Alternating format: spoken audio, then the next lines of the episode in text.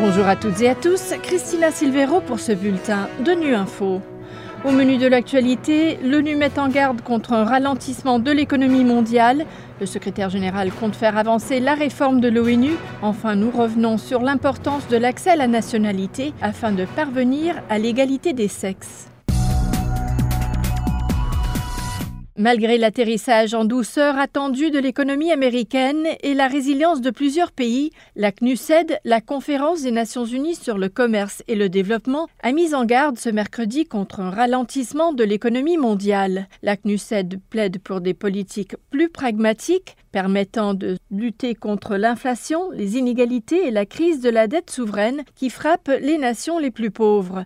Les précisions de Philippe Coste. Selon le nouveau rapport de la CNUSED, la croissance économique mondiale devrait ralentir, passant de 3,2% en 2022 à 2,4% en 2023, avec peu de signes de reprise l'année prochaine. Mais ce chiffre général masque des situations diverses. Des pays comme le Japon, la Chine, le Brésil, le Mexique, l'Inde ou la Russie ont fait preuve de résilience en 2023 et les États-Unis ont déjoué les pronostics les plus négatifs, avec un ralentissement économique mesuré sur fond de recul de l'inflation. La Chine, pour sa part, donne des signes de reprise et peut relever ses défis grâce à sa large marge de manœuvre budgétaire. Mais l'Europe se trouve déjà au bord de la récession avec un ralentissement économique général, particulièrement sensible en Allemagne, dû à la stagnation des salaires réels et l'austérité budgétaire sur l'ensemble du continent. La CNUSED reste pourtant pessimiste face aux inégalités économiques qui touchent les pays en voie de développement, frappés durement par le resserrement monétaire dans les pays avancés et confrontés au gouffre du surendettement, d'où l'appel de l'agence de l'ONU à des réformes importantes de l'architecture financière et commerciale internationale, privilégiant la viabilité financière, l'investissement productif et l'emploi.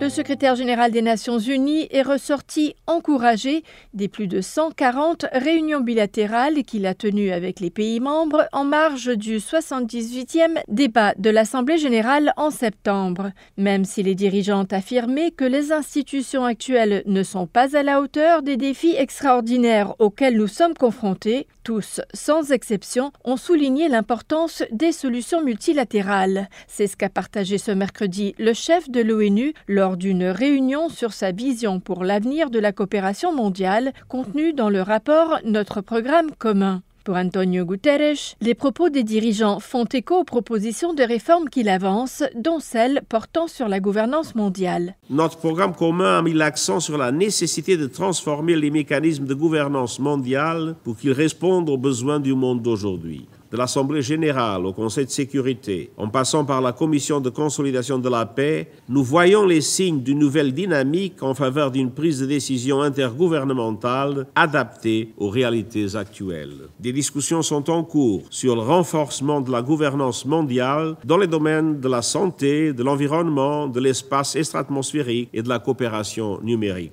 et nos propositions pour une réforme en profondeur de l'architecture financière mondiale gagnent du terrain de Bridgetown à Paris en passant par New Delhi et par le sommet des ODD. Nous entendons faire avancer ces idées lors des réunions à Marrakech, à la COP 28, ainsi naturellement qu'au sommet de l'avenir.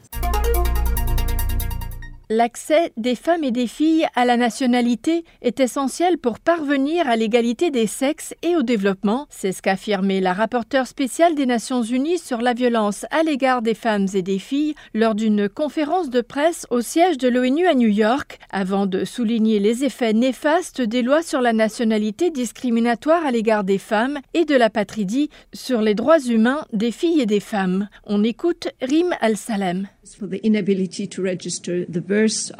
Elles empêchent les femmes de pouvoir enregistrer la naissance de leurs enfants ou de conférer leur nationalité lorsqu'elles en ont une à leurs enfants. L'exposition accrue aux violations des droits de l'homme, le déni réel des droits humains fondamentaux, qui comprend également une vulnérabilité accrue à des choses telles que les mariages d'enfants, la traite des êtres humains, les abus sexuels l'exploitation sexuelle. Cela conduit également les femmes à rester dans des relations abusives et peut également couper leurs liens avec leur famille, les priver du droit de maintenir l'unité de leur famille et rendre plus difficile le maintien de la garde de leurs enfants, ainsi que les priver de l'accès aux services de santé de base, tels que les services de santé, l'éducation et la capacité de participer pleinement à la société, y compris dans les situations d'après-conflit. Voilà, fin de ce bulletin de Nu Info. Merci de votre fidélité. À bientôt.